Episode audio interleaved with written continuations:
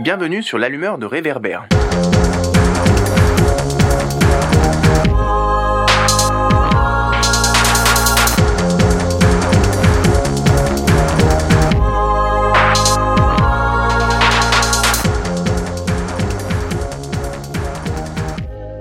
Bonjour à toutes et à tous, c'est moi David Brites qui animerai ce quatrième épisode de l'allumeur de réverbère. Aujourd'hui nous allons nous concentrer sur un sujet capital qui, jusqu'à la crise du Covid-19, était largement sous-traité dans les médias, la situation de nos urgences hospitalières. Après les EHPAD qui accueillent les personnes âgées en 2017 avec la réforme de leur financement et les services psychiatriques en 2018 qui réclamaient plus de moyens, toujours dans le domaine du soin, ce sont les urgences qui en 2019 ont tiré la sonnette d'alarme sur leurs conditions de travail et ont engagé un mouvement de protestation. Ce mouvement est né le 18 mars 2019 à l'hôpital Saint-Antoine dans le 12e arrondissement de Paris après une énième agression de l'un des membres du personnel soignant quelques semaines auparavant. Le 13 avril 2019, la grève générale était déclarée par le personnel de l'assistance publique hôpitaux de Paris, la PHP. À l'automne 2019, c'était près de 300 services d'urgence hospitaliers qui étaient en grève dans toute la France. Bien sûr, le service hospitalier n'en a pas moins été assuré tant bien que mal dans un souci de continuité de service aux patients.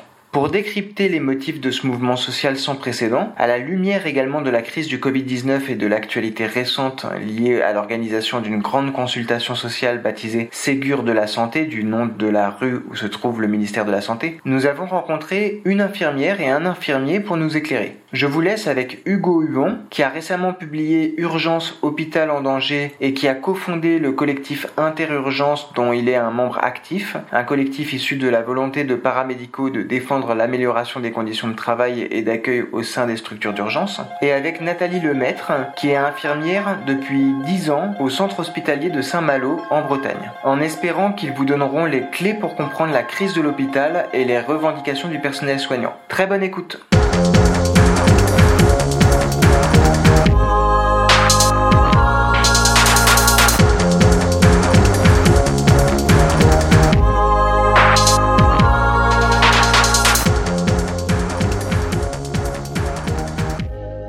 Alors, euh, le collectif Interurgence, c'est un collectif de paramédicaux euh, exerçant aux urgences. Donc, on ne dit pas des urgentistes, que les urgentistes, dans le, dans le sens soignant, c'est des médecins. Donc là, c'est les paramédicaux, infirmières, et soignantes pour euh, la majorité, qui se sont mis ensemble euh, en mars 2019, vers le, le, 18 mars 2019. À la base, c'était cinq services d'urgence qui euh, ont fait un pacte et ont décidé de, de, faire la grève ensemble. Et très rapidement, en fait, on a monté des groupes au sein de, de l'interurgence, des groupes de coordination, des gens qui appelaient les services les uns après les autres pour essayer de les convaincre de se mettre en grève aussi, puis échanger autour des conditions de travail. un groupe de, orienté sur la communication avec un usage important des réseaux sociaux, mais on y reviendra probablement plus tard, et un groupe centré sur le fond, donc plutôt l'argumentaire, les textes de loi, mais aussi la rédaction de communiqués de presse et de compte rendu. C'est un collectif qui a, qui a fait mouche assez rapidement, puisque de 5, on est passé la semaine d'après à 25, puis euh, le mois d'après, on était 60. On s'est fédéré en association euh, le 25 mai euh, 2019 avec une première assemblée générale nationale qui avait une trentaine de villes arrivées. Euh, et au plus fort de la crise, on a été jusqu'à 300 services d'urgence euh, en grève sur le territoire territoire et portant les mêmes revendications. Ça, c'est vers l'automne 2019 Ouais, septembre-octobre 2019, ouais.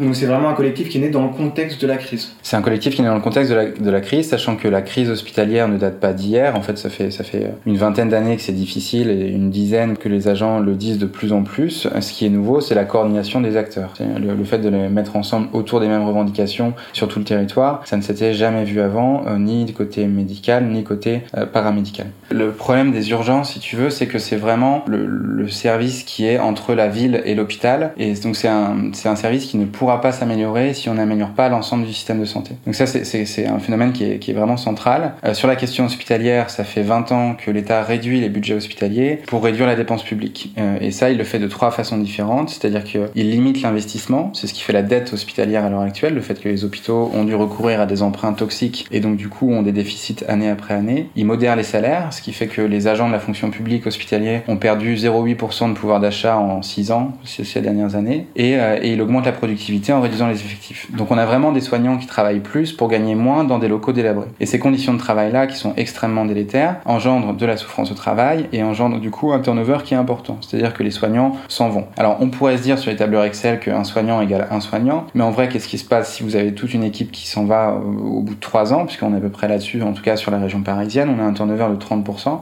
C'est-à-dire que tous les trois ans, l'équipe change. Alors ça, ça, induit quoi? Ça induit des, des réelles pertes d'expertise dans l'équipe. Si tous les trois ans, vous avez des gens qui changent, vous n'avez pas d'anciens pour porter un savoir, et donc plus ça va, plus les pratiques sont dégradées, alors même que plus ça va, plus il y a un nombre de patients qui est important. Donc vous avez euh, ces urgences-là qui sont mises au carrefour un peu de, tous les systèmes, la ville, l'hôpital, mais aussi les problématiques euh, médicales et sociales. On reçoit énormément de personnes qui sont éclatées, désocialisées, alors que, que ce soit la partie euh, visible et invisible, mais les sans domicile fixe, que ce soit les migrants, enfin les personnes âgées, les personnes atteintes de troubles psychiatriques. Et les éléments de langage qu'on porte depuis le début, ils sont ceux-là, c'est-à-dire que les, les personnes âgées attendent trop longtemps sur des brancards, alors même que c'est délétère pour leur santé. Les personnes atteintes de troubles psychiatriques se retrouvent attachées dans les urgences, alors qu'elles n'en ont pas besoin, mais c'est juste qu'on n'est pas assez nombreux pour les surveiller. Et les personnes euh, atteintes, enfin les personnes souffrant de grande précarité se voient avec des refus de soins. C'est-à-dire qu'on va par exemple leur prescrire des antibiotiques en sachant pertinemment qu'ils ne vont jamais aller à la pharmacie pour les prendre, mais en fait on s'en fiche. L'important c'est qu'ils s'en aillent.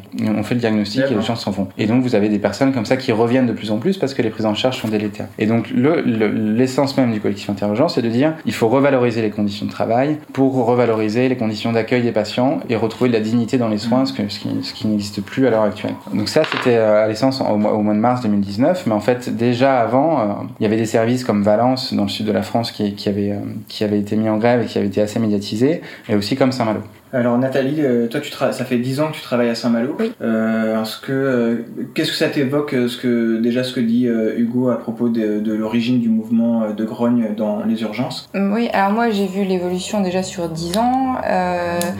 Sachant que, par exemple, nous, on a un service qui a été, qui date des, enfin, de l'année 2000 en fait, qui a été refait dans les années 2000, les urgences. Et en l'espace de 20 ans, on a doublé l'activité.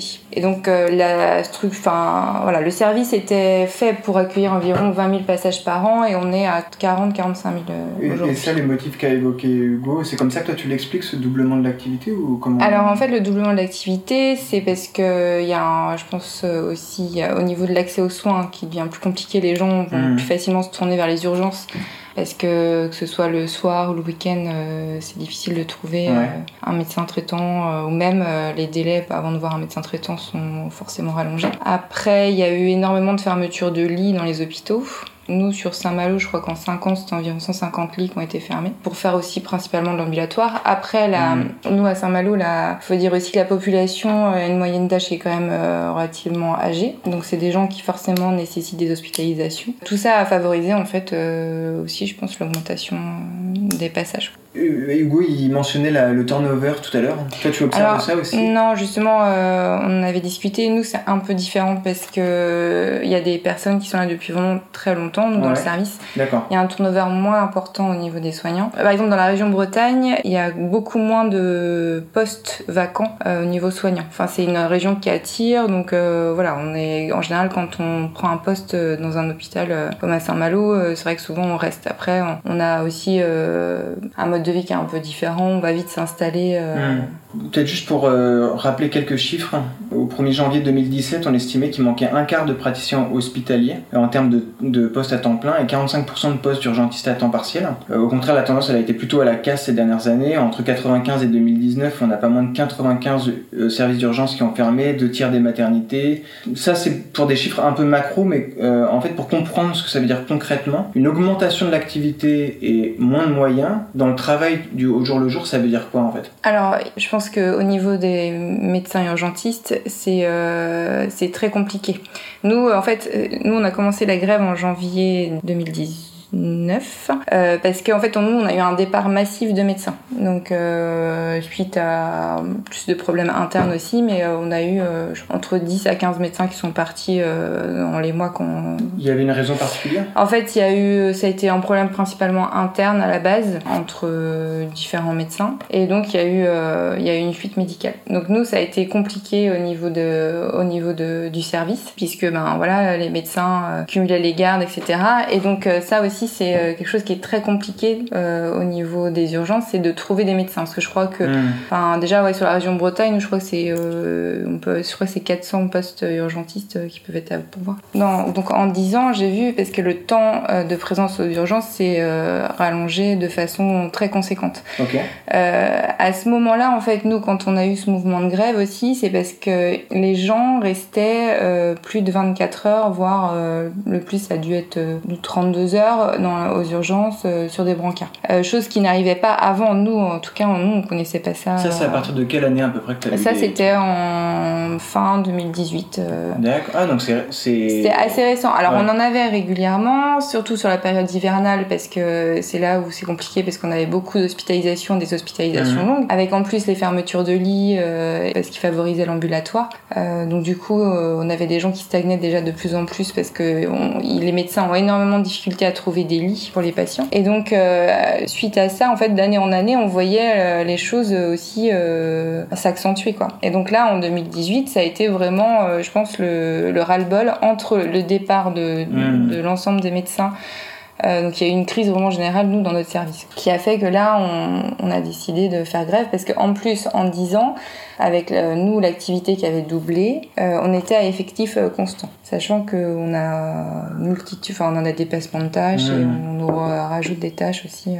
Moi, j'avais vu que le, le mouvement, en fait, le déclic du mouvement qui avait commencé en mars 2019, euh, c'était une agression à l'hôpital Saint-Antoine dans le 12e arrondissement. Euh, Est-ce que ça, par exemple, la hausse des agressions, c'est un phénomène que toi, tu as observé depuis 10 ans? Parce qu'apparemment, c'est un des phénomènes qui accompagne euh, le, le manque de moyens, puis euh, en fait, euh, du coup, le temps de durée de pas- de- d'attente avant d'être pris en charge, etc. Toi, tu as observé Ouais, ça si, ou- ouais. Ouais. Étant donné que on a plus d'activités, qu'on est, on a moins de moyens, on a moins le temps aussi de d'expliquer aux gens et de leur euh, aux patients et de et même aux familles en fait, on accorde beaucoup moins de temps. Ça favorise l'agressivité dans le sens où les gens euh, ont l'impression d'être oubliés, de pas être informés, d'attendre des heures et qu'on s'occupe pas d'eux. Et donc tout ça en fait favorise aussi euh, bah, cette montée euh, de violence et d'agressivité envers les soignants.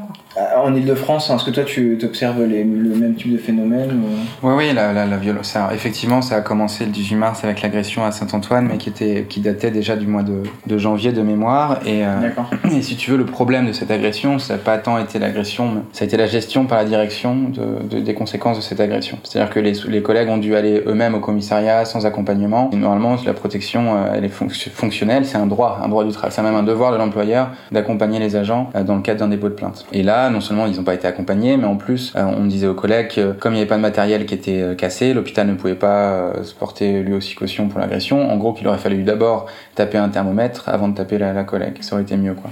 Si tu veux, la violence, elle existe, elle a toujours existé euh, aux urgences, c'est inhérent à la situation. La violence réelle, euh, donc c'est les agressions, mais euh, ce qu'on essaie de faire comprendre, c'est qu'il y a une violence symbolique qui est bien plus pesante. Et la violence symbolique, c'est quoi? C'est l'impossibilité pour les soignants de faire correctement leur travail. C'est la qualité empêchée. Et ça, ça se passe de, plein de façons différentes. Quand on parle de la, réduction des, lits, il faut savoir que ça, ça se décide pas là, par exemple en septembre, on va, on va, on va vous supprimer 10 lits. Non, en fait, c'est l'été, on ferme des lits pour que les agents partent en vacances et on les rouvre jamais. Là, pendant le Covid, il y a eu des unités à Paris de diabétologie, par exemple, où on a fermé des lits pour faire des structures Covid. Le Covid s'arrête, on ne rouvre pas les structures de diabétologie. Concrètement, qu'est-ce que ça veut dire manquer de lits? Ça veut dire que quand la nuit, tu as trois patients hospitalisés mais t'as qu'une place, ben, il faut que tu décides les- lesquels tu vas remettre dehors. Ça, c'était déjà le cas avant le Covid, ça arrivait. Ah bah bien sûr, mais ça arrivait tout le temps. Et si tu veux, c'est ces choix éthiques-là qui font que les agents finissent par péter des câbles et s'en vont, parce qu'ils sont pas accompagnés là-dedans. C'est-à-dire que pourquoi est-ce que t'as trois vieux, pourquoi est-ce que tu prends l'un et, et les deux autres tu les laisses et tu les remets à la rue? Ça c'est hyper compliqué à gérer, c'est le cas particulièrement avec les,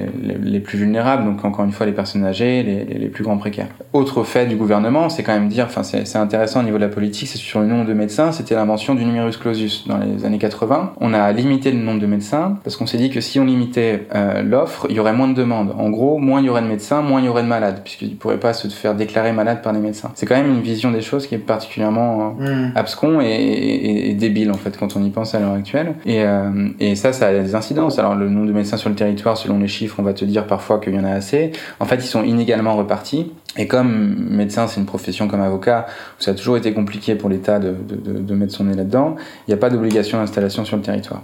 Donc euh, ça, ça fait qu'il y a des structures qui sont vraiment sous-dotées, notamment en médecine de ville.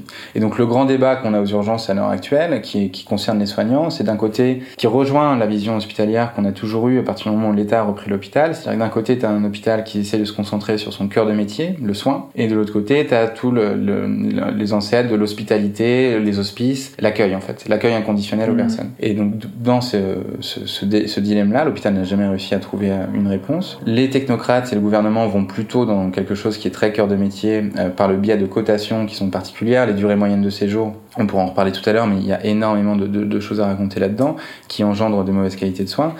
Mais si tu veux, là à l'heure actuelle, la, question des urgences, c'était de dire, euh, il y a trop de monde qui vient, il faut qu'on trie les patients, il faut qu'on arrête de, de, faire des choses qui relèvent de la ville. Et notre propos, il est plus humaniste, il est de dire accueil inconditionnel, mais en plus, il est de dire que euh, politiquement à l'heure actuelle, c'est juste impossible, parce que la médecine de ville n'est pas assez calée. Et juste un exemple encore au niveau, au niveau micro de ce que ça donne et, et de la débilité des choses, à la PHP, les, les technocrates ont dit, le temps d'attente moyen pour avoir un score de qualité suffisant, c'est 1h37. C'est-à-dire que les patients une fois qu'ils s'inscrivent à l'accueil, en 1h37, on doit savoir ce qu'ils deviennent. Est-ce qu'ils sortent ou est-ce qu'ils sont hospitalisés C'est précis. Alors déjà, le chiffre en lui-même, tu te dis, mais comment est-ce que c'est ah. Tu sens la moyenne foireuse de quelque part. Mais ce qui est intéressant, c'est de voir l'application de ces, de, de, de, ces politiques-là dites de qualité. À la PHP, tu as un, service qui s'appelle Bichat, qui est Paris Nord, qui est dans le même bassin que la Riboisière, là où j'ai travaillé. Donc il y a un bassin qui est extrêmement précaire. Port de Saint-Ouen, Port de Clignancourt, mhm. on a grosso modo une population qui est, qui est la même. Euh, dans ce service d'urgence-là, tu as un chef de service qui est un ancien militaire chilien qui est euh, hyper formé euh,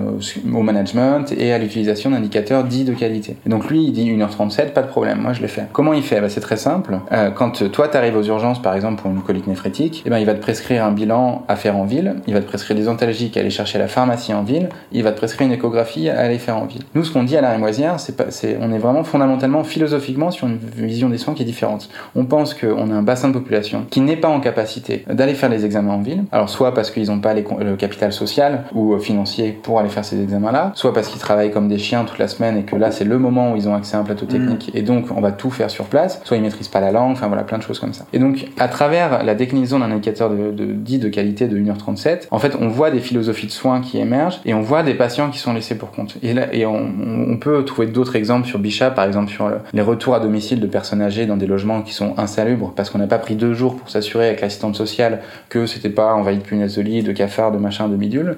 Et donc des gens qui se dégradent et qui reviennent aux urgences. Et on se renvoie la balle comme ça, les uns aux autres. Donc euh, derrière des indicateurs, derrière des chiffres, derrière des tableaux Excel, il y a des réalités qui sont hyper pernicieuses, mais qui sont toujours intéressantes à développer. Je vais rebondir sur la, un peu la recherche de rentabilité que tu avais évoquée tout à l'heure. Le début de la crise du Covid, ça a été l'occasion dans les médias mainstream de réhabiliter un peu Rosine Bachelot avec euh, l'épisode de, de l'achat de, de, vaccins. Euh, il y a... Sauf que Rosine Bachelot, c'est aussi quelqu'un qui a fait qui a été ministre de la Santé et qui a fait passer, euh, c'était en 2009, euh, la loi HPST, qui incluait la réforme de la, de la, de la tarification à l'activité. Est-ce que tu, tu, peux nous en dire deux mots? Oui, bien sûr. Alors, Roselyne Bachelot, c'était une pharmacienne et c'était quelqu'un qui était réputé pour aimer les sports de chambre et l'opéra, mais qui était euh, très mauvaise ministre de la Santé. Ça, c'est ce qui se dit sur, sur la personne que moi, j'ai pas connue. Et donc, il y a eu cette grosse réforme santé, HPST qui en gros a eu deux, deux incidences. La première, c'est la, réforme du financement dont on va parler, et c'était aussi casser le pouvoir des médecins. En gros, on a, on a quitté le mandarinat, donc les grands médecins qui décidaient pour tout le monde sur le modèle paternaliste, et dont il fallait faire quelque chose, évidemment. C'était, c'était pas un modèle qui était satisfaisant et qui avait beaucoup de conséquences néfastes. Mais du coup, elle a donné le pouvoir à des grands patrons, des directeurs d'hôpitaux et donc à une classe gestionnaire, technocrate, éloignée du soin. Et ça aussi, ça a des conséquences à l'heure actuelle qui sont, qui sont importantes. La réforme du financement, pour l'expliquer simplement, en fait, le business model de l'hôpital, il est de dire que euh, à chaque fois que vous faites un, un soin, il a une, une, valeur. Il a une valeur de plusieurs façons différentes qui peut être déterminée arbitrairement, c'est-à-dire que pour une pathologie donnée, vous regardez euh, 30 malades sur le territoire qui sont opérés d'une appendicite. Vous dites, ok, une appendicite, en fait, en moyenne, c'est ce prix-là, donc on va vous donner tant d'argent pour ce truc-là. Si vous rentrez dans vos frais, c'est bien, si vous rentrez pas, bon bah tant pis. Et ça induit aussi, par exemple, des durées moyennes de séjour, et là, c'est ce que je disais tout à l'heure, c'est intéressant. Pourquoi? Parce que souvent, la durée moyenne de séjour, elle est basée sur une pathologie, la pathologie principale. Or, euh, pour les populations qui nous intéressent, donc les plus précaires, enfin celles sur qui à la Riboisière on avait, on avait un faisceau, souvent ce sont des populations qui sont euh, polypathologiques. Et donc, quand vous décompensez une pathologie principale, en fait, vous décompensez plusieurs pathologies. Sauf que du coup, ça majore le, votre temps d'hospitalisation, et ça, c'est pas pris en compte. Ça veut dire quoi? Ça veut dire que de fait, il y a des patients qui sont dits non rentables parce qu'on sait qu'ils vont rester plus de temps que cette durée moyenne de séjour et donc on ne va pas prendre. Et ça, mais c'est fait de manière aussi très pernicieuse et il y a il y a une espèce, de, espèce de retenue des médecins urgentistes à ne pas les proposer dans les services parce qu'ils vont se faire refuser. Il y a même une retenue des personnes à l'accueil à ne pas voir ces, patients-là parce qu'on sait que ça va être trop compliqué. Une fois qu'ils mettent le pied à l'hôpital, ils vont rester 4 mois euh, à, l'UHCD dans les services d'hospitalisation de courte durée, ce qui n'est pas leur place. En gros, euh, tu as, quelqu'un qui va arriver pour, euh, comme tu disais, pour une appendicite. Ils vont dire, voilà, ça va rapporter temps, donc quelle opération, tout ça, et si ton patient va rester un jour ou deux, on va dire c'est deux jours d'hospitalisation, mhm. on va encore gagner de l'argent. À partir du troisième jour, par exemple, le patient va plus rien rapporter. Et quatrième jour, ça va commencer à coûter à l'hôpital. Donc en gros, même si ton patient il n'est pas forcément stable ou qu'il y a eu quelques petites complications, dans l'idéal, il faudrait qu'il sorte à J2. Je, je, donne un exemple, oui, je dis n'importe quoi. Hein. À J2 pour pouvoir euh, être encore rentable. On sait que s'il reste encore un jour de plus, là, il va plus rien apporter. Donc cette journée-là, en fait, elle va pas compter. Donc souvent, ce qu'ils font, c'est qu'ils font sortir les gens précocement de l'hôpital parce qu'ils se disent, euh, voilà, euh, là déjà, il faut libérer des lits parce qu'on manque de lits à l'hôpital. Donc l'objectif, c'est de libérer rapidement des lits et en plus parce que les gens, au bout d'un moment, ne rapportent pas d'argent. sauf que c'est une stratégie qui est pas forcément très bonne, puisque souvent on voit des gens qui vont sortir précocement, mais qui, qui se passe, c'est que soit le jour même ou le lendemain, c'est des gens qu'on va revenir aux urgences euh, parce que euh, bah, le retour à domicile n'était pas possible. mais concrètement, qui décide de ça? Parce qu'il peut y avoir une contradiction entre la direction de l'hôpital qui veut économiser des sous euh, et le médecin qui va décider si le alors en fait, souvent, alors, je sais pas ce que tu en penses, Hugo, mais enfin, il y, y, a une pression de la direction qui est mise aux médecins par rapport à ça. Et donc en fait, les médecins, eux, maintenant, sont formaté là-dedans aussi. Ils pensent plus mm. qu'à euh, durée d'hospitalisation en fait. Et non Parce plus, titre personnel, euh, il gagne rien en fait le médecin à faire sortir quelqu'un de plus tout non. Par rapport à la valorisation de son service, je crois que ça joue. moi je, connais pas trop. Dans l'hôpital public, non, il gagne. Euh, on explique, oui, tu peux capiter là-dessus et, gagner de l'argent. Dans le public, non, mais tu as quand même une pression qui est mise et ça joue aussi sur le nombre de postes par exemple. Et quand toi t'es médecin et que t'as tes mm. paramédics qui sont là et qu'on te dit si tu ne nous fais pas un taux d'occupation de 100% et une rotation efficace, on va perdre du personnel et ton équipe va être en souffrance. Euh, pour revenir encore sur, sur la tarification d'activité, ce qui est vraiment majeur dans la, tarification d'activité, c'est que ça a mis en concurrence les services. C'est-à-dire que si tu fermes des lits les uns après les autres pour euh, alors, la politique ambulatoire ou ce que tu veux, tu mets en concurrence les, uns les autres et tu détruis des collectifs de travail, tu détruis, tu détruis des ambiances d'équipe. Et c'est ce qui a fortement participé à la défiance généralisée au sein de l'hôpital. Mmh. Les soignants ne croient plus en l'administration, les soignants du service A euh, pensent que le service B travaille mal, et tout ça, ça vraiment ça nuit au travail et ça finit par nuire à la qualité des soins. Il faut savoir que euh, une des difficultés euh, du milieu, c'est que en fait la détresse des personnels, les syndicats le disent depuis une vingtaine d'années. Euh, ils le disent euh, au sein de direction avec de, réunions avec les directeurs de cabinet du ministère, sans jamais réussir à l'objectiver, puisque encore une fois, l'ONDAM, quand les députés votent un budget, ils n'ont aucune idée de ce que ça veut dire sur le travail. On vote plus 2% ou plus 2,1% d'augmentation de budget pour l'année prochaine, mais on ne sait pas combien ça fait de soignants en moins, on ne sait pas le nombre de patients, comment ils sont répartis sur le territoire, il y a un grand flou artistique. Donc l'appareil politique vote pour quelque chose dont ils n'ont aucune idée de ce que ça représente dans le milieu. Et donc il n'y a aucun indicateur dit de qualité, puisque j'ai expliqué tout à l'heure que les indicateurs de qualité c'était des indicateurs quantitatifs mm. et non qualitatifs, et il n'y a rien sur euh, le, vécu des soignants. Et donc vous avez des syndicats comme ça qui vont de négociation, mais qui n'ont aucune preuve à apporter sur le, la perte euh, d'expertise du métier et sur, sur la souffrance au travail. Et de la même façon, ça fait 20 ans qu'ils sont dans les réunions, dans les conférences de presse avec des médias, qu'ils ont un discours collapsologique, qui disent l'hôpital ça va s'effondrer, c'est pour bientôt, etc. Ça fait 20 ans qu'ils disent la même chose. Euh, pourquoi est-ce qu'il a fallu attendre la crise de Covid pour illustrer les problématiques qu'on racontait sur le manque de lits, alors même que ça faisait un an qu'on le mmh. disait Pourquoi est-ce qu'il faut ça pour que la population comprenne qu'effectivement c'est bien d'avoir des lits? Enfin, c'est bon, ça c'est compliqué et peut-être que ça vient du, de la sphère de la mort, tout ça, l'hôpital. Tous les gens bien portants, ils se disent bon l'hôpital de toute façon euh, je vais pas trop y penser pour l'instant j'irai peut-être un jour mais c'est une structure publique c'est un mm. truc qui ne pourra jamais couler puisque ça a toujours été là ça a été là avant moi ça sera là après moi finalement même si les gens se plaignent ça ira bien jusqu'à ce que jusqu'à ce que j'y sois quoi. Mm. Euh, alors j'avais vu qu'encore entre 2014 et 2018, les hôpitaux euh, avaient vu 3500 postes supprimés et j'ai même vu le chiffre de 4200 lits supprimés dans les hôpitaux français rien qu'en 2018, c'est-à-dire après l'élection d'Emmanuel Macron. Et le 15 avril 2018, il était interrogé par des journalistes. Emmanuel Macron avait déclaré il n'y aura pas d'économie sur l'hôpital dans ce quinquennat. Déjà cette affirmation du chef de l'État, est-ce qu'elle est juste Est-ce que sous son quinquennat, on a vu une réduction ou pas de moyens et d'effectifs? Alors euh, non, c'est faux, et c'est faux pour euh, plein de raisons.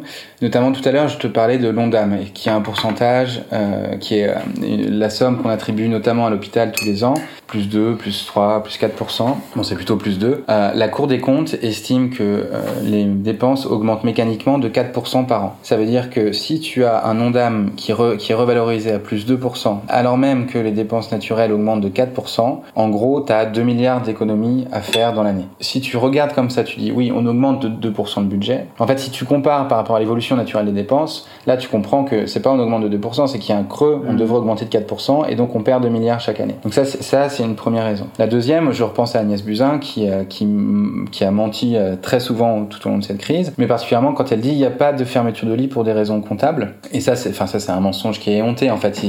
Le, gouvernement a une spécialité, c'est d'opposer la dichotomie entre moyens et organisation. C'est-à-dire qu'il pense que l'hôpital, c'est le tonneau des Danaïdes, et plus on va injecter de, moyens, et plus on va devoir injecter de moyens pour la suite, et que c'est finalement qu'un problème de, management. Et sur les lits, ils vont toujours t'apposer le fait de dire, oui, on a fermé des lits d'hospitalisation complètes, là où les gens dorment pour la nuit, mais à côté de ça, on a rouvert des lits d'hospitalisation ambulatoires, là où les gens viennent pour se faire opérer. Ce qu'on appose à ça, c'est de dire, mais ce ne sont pas les mêmes patients.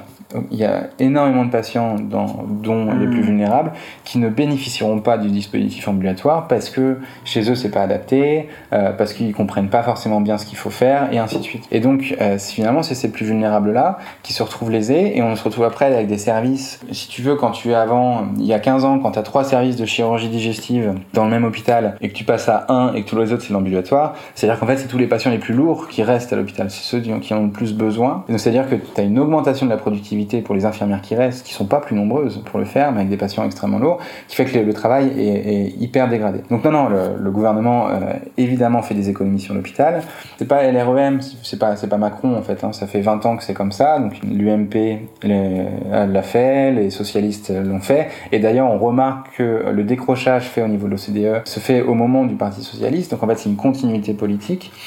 Et euh, après, les économistes vont apposer plein d'études sur euh, oui, mais la part de dépenses de santé par rapport au niveau européen, c'est la même, etc. En fait, ce qu'on remarque, c'est que la, la, part de dépenses accordée à l'hôpital est quand même inférieure à la moyenne des pays européens.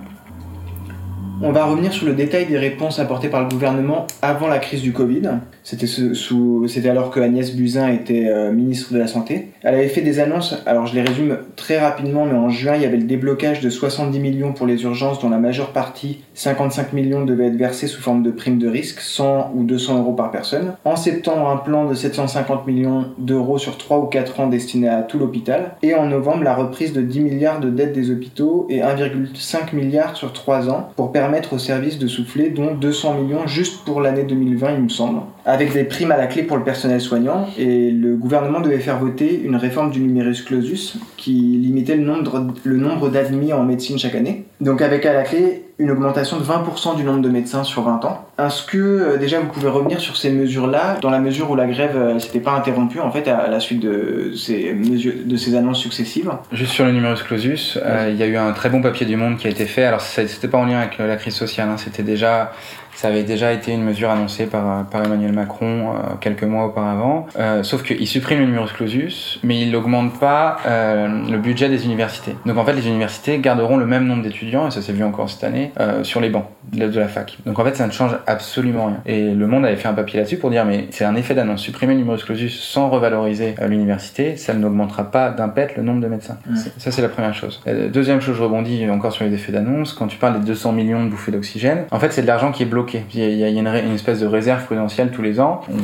Prive l'hôpital d'une somme d'argent et à la fin de l'année, s'ils n'ont pas consommé, on le garde. Et là, comme c'était en crise, plutôt que de le garder, ils l'ont redistribué. Mais c'est pas de l'argent en plus, c'est de l'argent qui appartenait déjà aux hôpitaux à ce moment-là. Donc c'est pas un cadeau qui est fait. C'est juste, enfin c'est normal de redonner cet argent-là. Mais dans le, les propos du gouvernement, c'était perçu comme un cadeau. Encore un autre élément chiffré qui est intéressant, euh, les 70 millions de Agnès Buzyn, donc il y avait effectivement 55 millions sur une prime qui a été versée pour les professionnels. Ça c'est la seule chose qui est. Euh, le reste des 15 millions, l'effet d'annonce était de dire il n'y aura aucune fermeture de lit cet été aux urgences. Dans les faits, les ARS ont déclaré que seulement 10% des établissements avaient pu réussir à maintenir leur nombre de lits malgré l'enveloppe de 15 millions d'euros. Hmm. Donc entre aucune fermeture de lit et 10%, ce sera laissé à l'appréciation de, de, de, de l'auditeur. Donc ça c'est intéressant de le voir c'est intéressant de, de, ces combats-là qui sont un peu longs et qui permettent de décortiquer les éléments de langage avec encore une fois un collectif qui n'a aucune compétence en communication et qui se bat contre un monstre de communication. Le gouvernement est, est outillé, a fait des formations euh, et est habitué à, à tout ça, aux éléments de langage mais aussi aux interventions médiatiques. Et donc c'est très compliqué pour nous à chaque fois d'essayer de ramer, de courir après chaque effet d'annonce qui était donné pour essayer de dire aux gens non non mais attendez, ils vous disent ça mais en fait c'est pas exactement comme ça que ça se passe. Les 700 millions de septembre, c'est pas pour tout l'hôpital, c'est pour les urgences. Et c'est pour les urgences et c'est important pourquoi? Parce que c'est ce qui a permis à l'hôpital de rentrer en grève. Si tu donnes 700 millions à budget fermé, ça veut dire que tu le prends sur d'autres services qui sont déjà exsangues. Donc comme ils ont eu de l'argent en moins, ils se sont dit oh là, ça va aller bien deux minutes.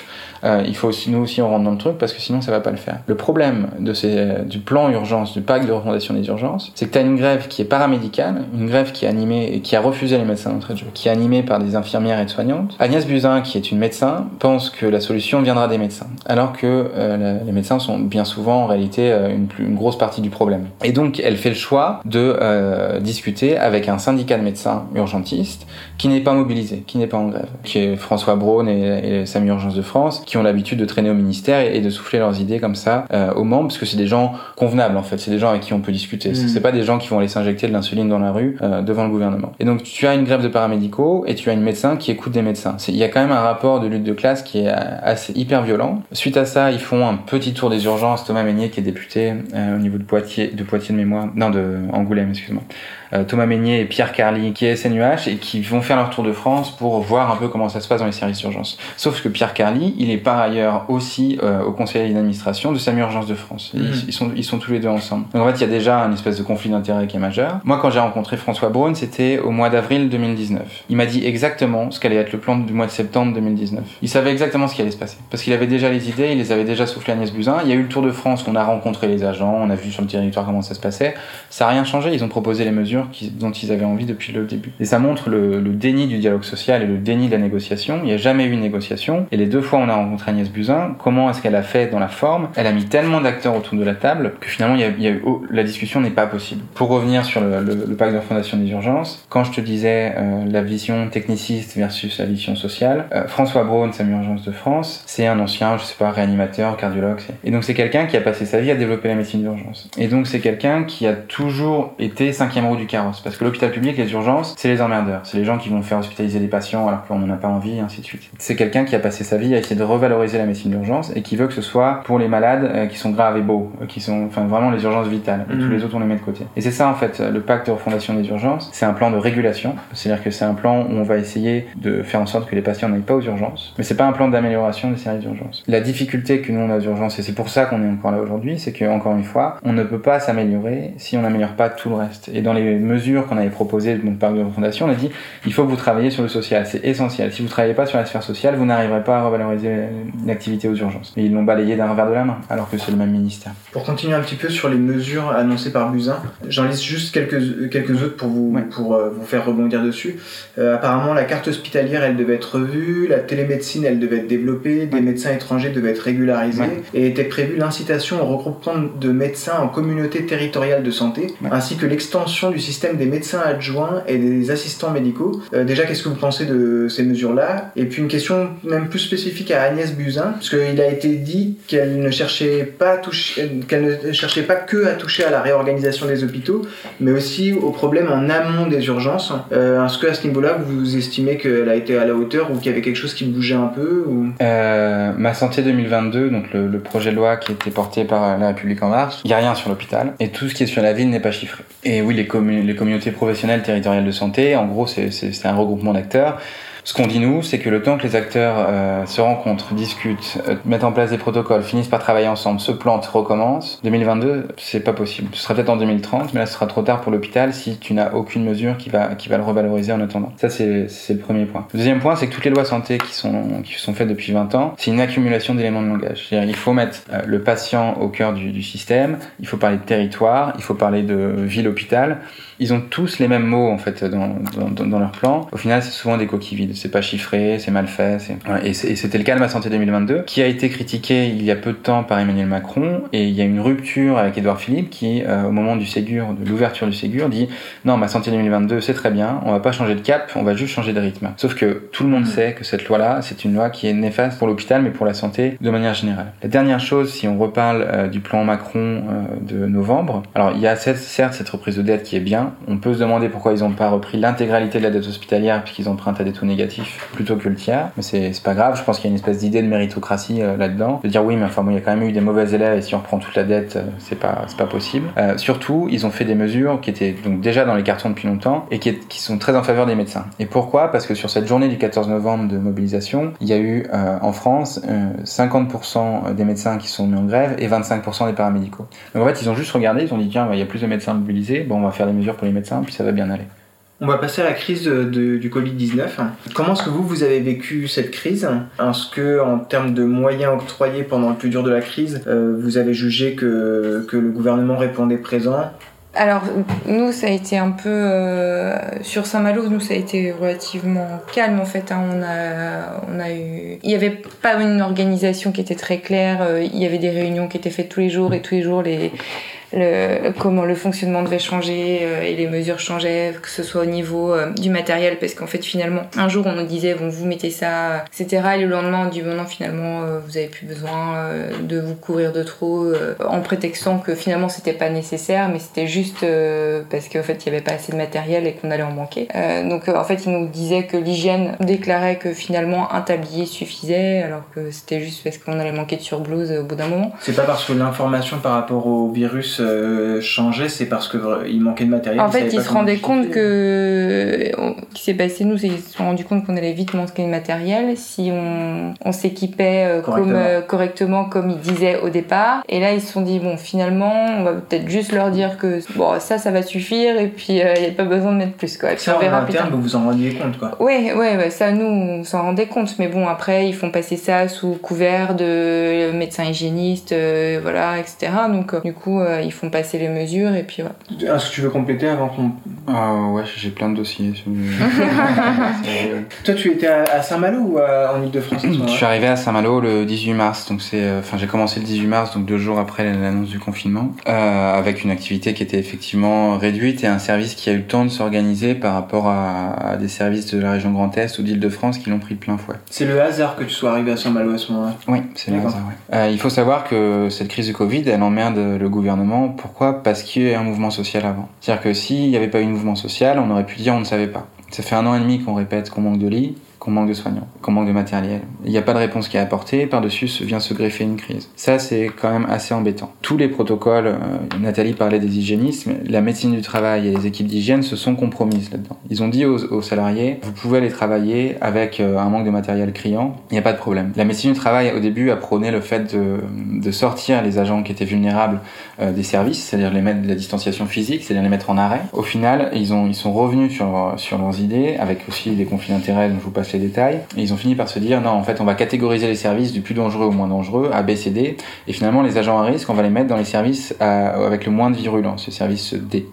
Sauf que on sait que finalement, c'est les services où il y a le moins de virulence, où il y a le plus de contamination. Parce que les gens font moins attention, parce que les gens sont pas équipés, parce que plein de choses. Donc ça a été dangereux, ça a eu des, impacts euh, importants. La contamination du personnel soignant, on saura jamais combien de personnes qui ont été contaminées. Quand vous étiez aux urgences et que vous faites un test vous-même sans passer par les médecins du travail, même s'il est positif, vous n'êtes pas comptabilisé comme soignant contaminé. Parce que vous n'êtes pas passé par le, le- le rail habituel et que les gens vous disent non, non, c'est pas la peine, tu l'as fait tout seul, tu peux y aller.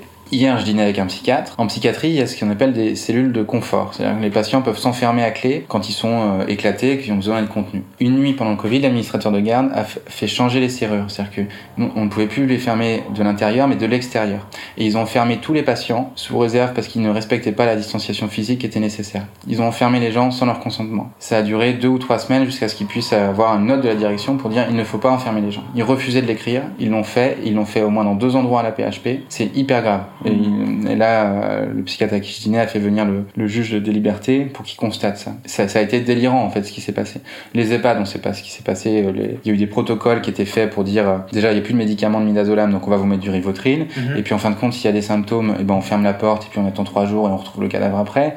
On n'appelle pas un médecin. Ils n'étaient pas comptabilisés dans les morts d'ailleurs, ceux en EHPAD les premiers mois, au les premières semaines. Au début non, et vous avez des EHPAD privés d'intérêt lucratif qui ont refusé de donner les chiffres au gouvernement parce qu'ils voulaient pas passer pour des mouroirs. C'était un effet réputationnel commercial. C'est quand même incroyable. Et, je les suspecte de ne pas avoir déclaré des cas de Covid et de nous avoir mis en danger avec des patients qui arrivaient pour des choses graves, qui étaient Covid, mais comme ils ne l'ont pas dit, toute la chaîne de soins, ambulanciers, infirmières, soignantes, médecins, se sont retrouvés contaminés comme ça.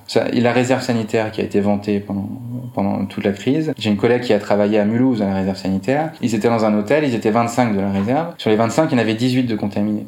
Ils l'ont dit à leur hiérarchie, la hiérarchie n'a rien fait. Et au même moment, la réserve disait si vous êtes malade du Covid, vous ne serez pas payé. Donc les agents ont arrêté de dire qu'ils étaient malades du Covid et ont continué d'aller bosser en, une pression terrible. en étant contaminants pour les patients. il s'est passé des, des, des, choses qui étaient qui incroyables du début à la fin. On, nous, on a porté plein de contrix, euh, donc sous-entendu l'ensemble des, des, responsables, alors de, de, de, à l'heure actuelle, mais aussi des, des 20 dernières années. Toutes ces personnes qui en fait ont signé des budgets qui étaient toujours portés vers le moins et en bout de course qui aboutissent à, à, à des et cette plainte-là, on espère qu'elle va donner, on espère que surtout que le juge d'instruction va instruire bah, un dossier correct, parce qu'il y a tellement d'auditions à faire dans tous les secteurs, sous couvert des articles qu'on peut entendre aujourd'hui, genre à l'hôpital, l'hôpital a tenu, l'hôpital s'est réorganisé, il faut continuer comme ça. On va enterrer tout ce qui s'est passé, la contamination du personnel soignant, les tris des patients, le, cette absence de dignité qu'on n'a pas pu offrir à des gens qui étaient trop vieux, trop moche, mm. trop trop faible et qu'on a laissé sur le sur le bas côté par un défaut de moyens qui était évident. Donc euh, nous on espère qu'à l'occasion de, de, de, ce procès-là, il y aura des agents qui continueront de s'exprimer parce qu'il y a des dossiers, il y en a 15 000. Qu'est-ce qu'il dit Emmanuel Macron au début de la crise? Il dit euh, qu'il y a des choses qui doivent être placées au-dessus des lois du marché et que tous les premiers de corvée, toutes ces personnes formidables, tous ces travailleurs invisibles qui sont souvent des femmes,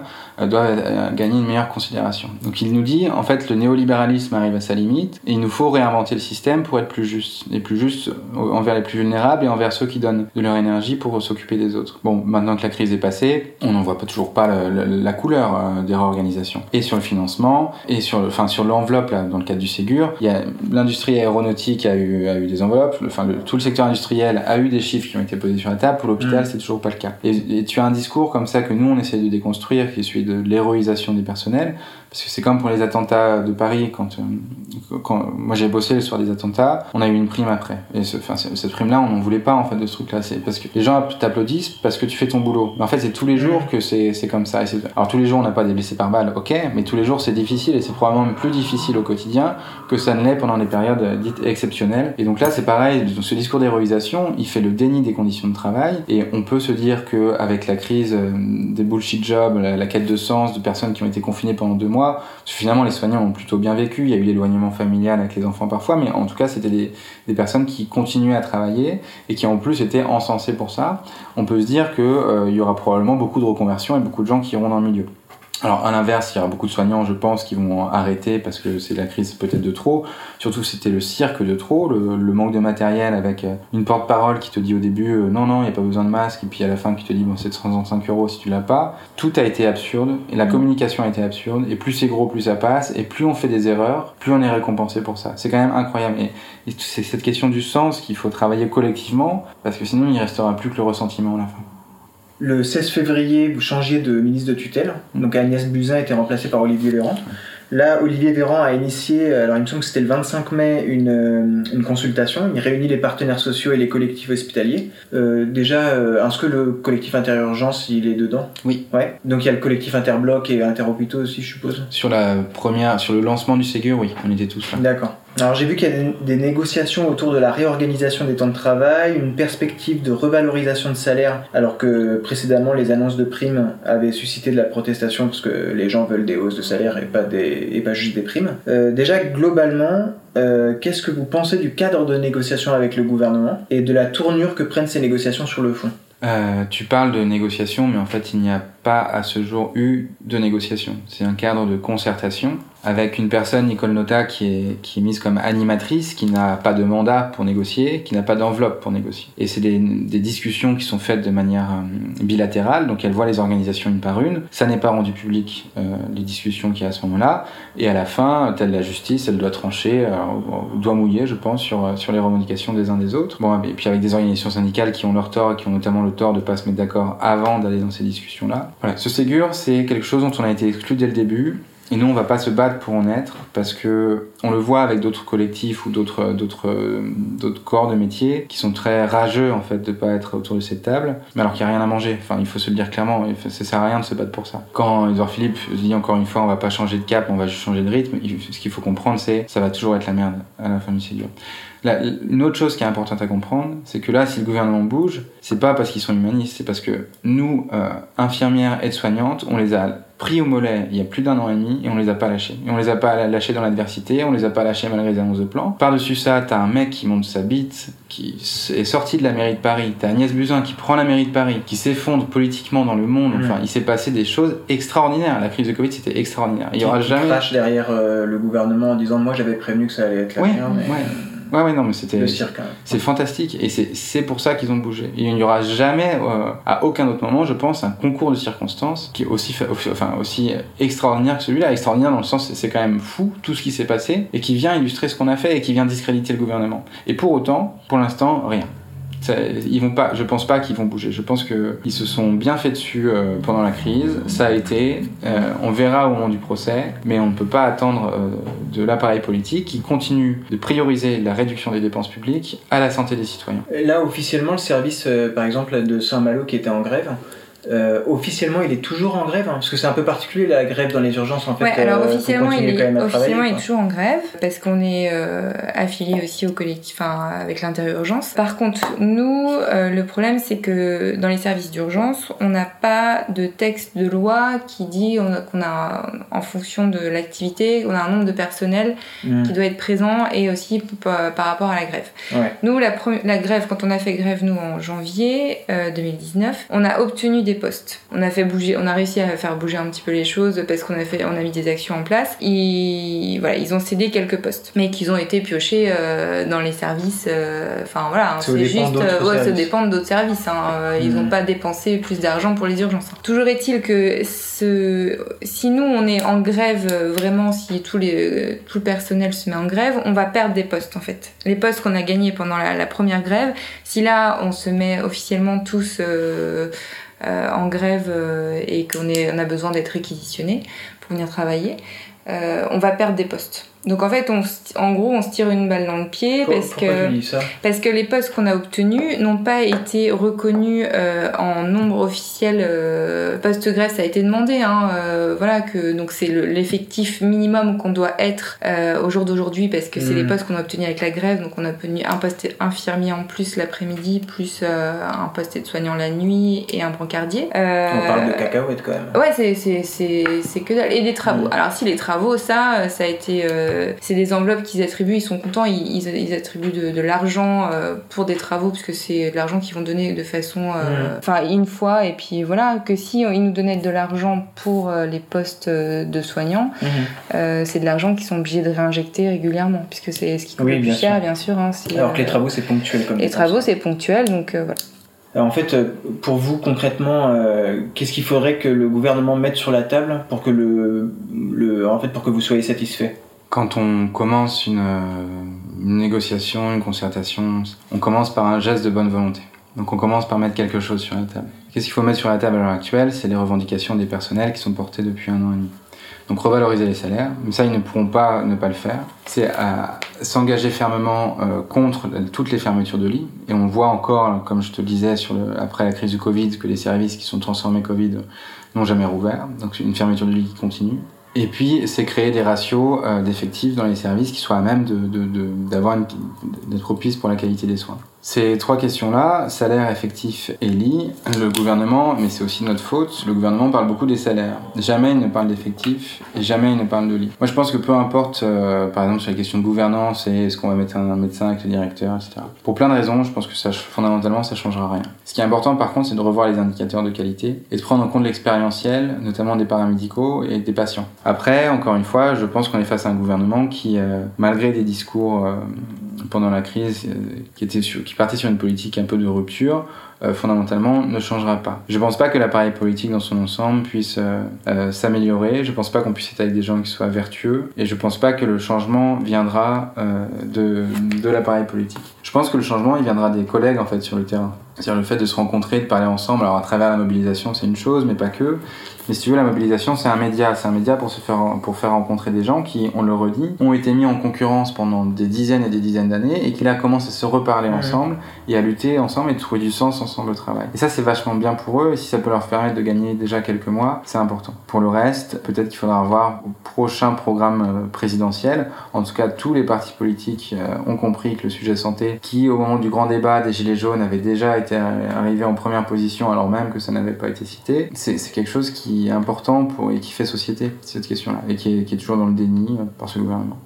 Effectivement, la, la santé est perçue comme un coût, alors qu'on l'a vu avec cette crise, euh, ça devrait être perçu comme un investissement si vous avez tous été enfermés pendant deux mois, c'est bien parce qu'il n'y avait pas d'argent à l'hôpital avant. Quoi. Ça, il faut se le dire. C'est la crise sanitaire qui fait euh, le confinement des personnes, parce qu'il n'y avait pas assez de lits de réanimation. Et ça, ça a une conséquence économique qui sont désastreuses. S'ils avaient déjà investi dans la santé, il n'y aurait pas eu ce qui s'est passé. Le deuxième point, c'est qu'on parle de santé publique, on parle d'orientation du système de santé, donc c'est une question qui est éminemment politique. Et ça, l'appareil politique n'est pas prêt à avoir cette rupture-là.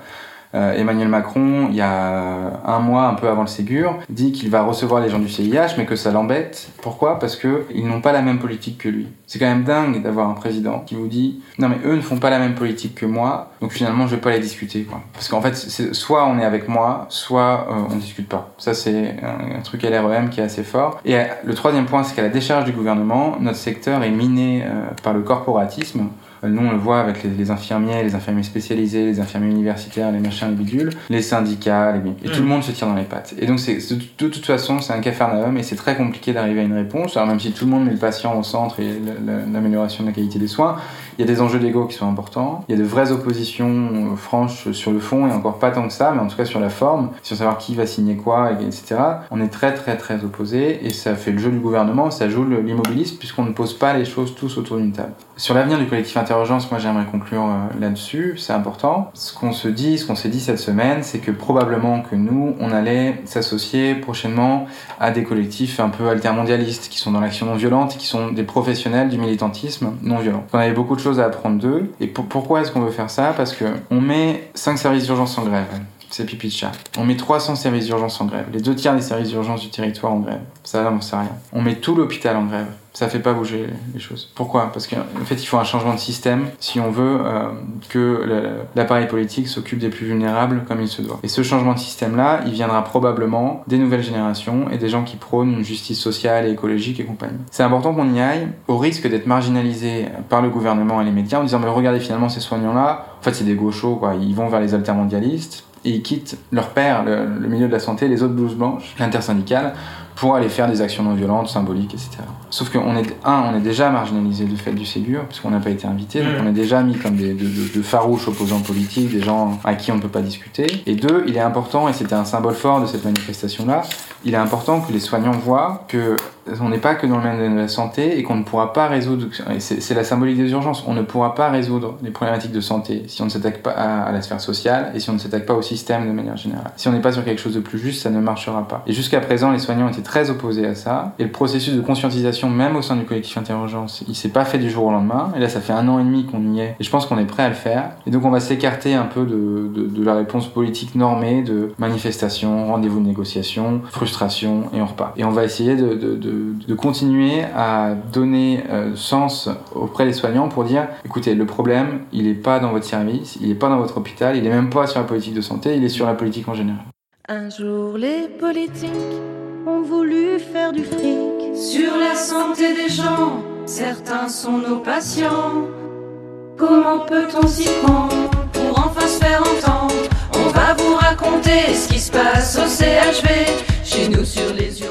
On arrive au terme de ce quatrième épisode. On remercie Nathalie et Hugo pour le temps qu'ils nous ont consacré et on souhaite aux membres du collectif Interurgence, mais aussi à l'ensemble des personnels soignants et hospitaliers mobilisés, du courage pour la suite, dans leur travail au quotidien, mais aussi dans leur lutte pour la sauvegarde de services de qualité et pour des conditions dignes de travail. Vous trouverez sur le blog les liens permettant d'accéder au support d'information du collectif Interurgence. On espère que cet entretien vous a plu, n'hésitez pas à le partager si c'est le cas et surtout si vous l'avez jugé éclairant sur les enjeux relatifs à l'hôpital public. On termine en musique avec un clip réalisé par le personnel soignant des urgences de Valence en 2019. Une manière originale qu'ont eu les grévistes de présenter leurs griefs et qui n'est pas une exception d'ailleurs puisque dans d'autres villes, les soignantes et les soignants ont réalisé des clips de musique pour manifester leur colère, par exemple à Toulouse avec la musique basique ou à Saint-Malo avec une réadaptation de Tout le bonheur du monde.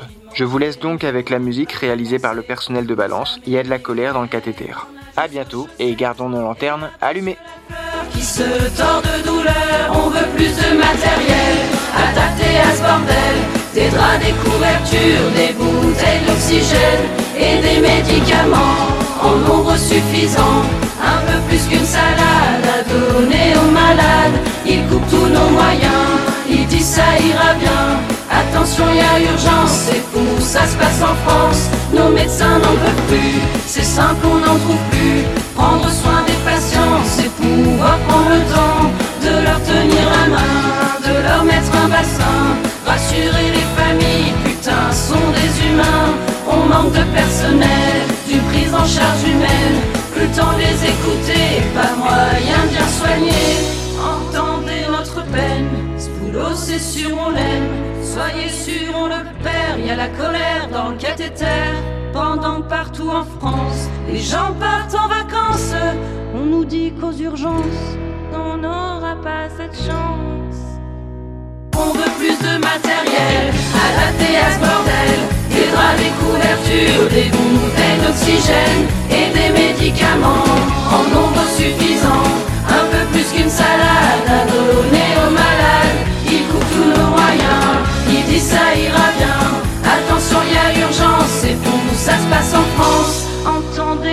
peine, ce boulot c'est sûr on l'aime. Soyez sûrs, on le perd, y a la colère dans le cathéter. Ce qui se passe au CHV, dans les urgences de France, ne peut pas rimer avec rentabilité.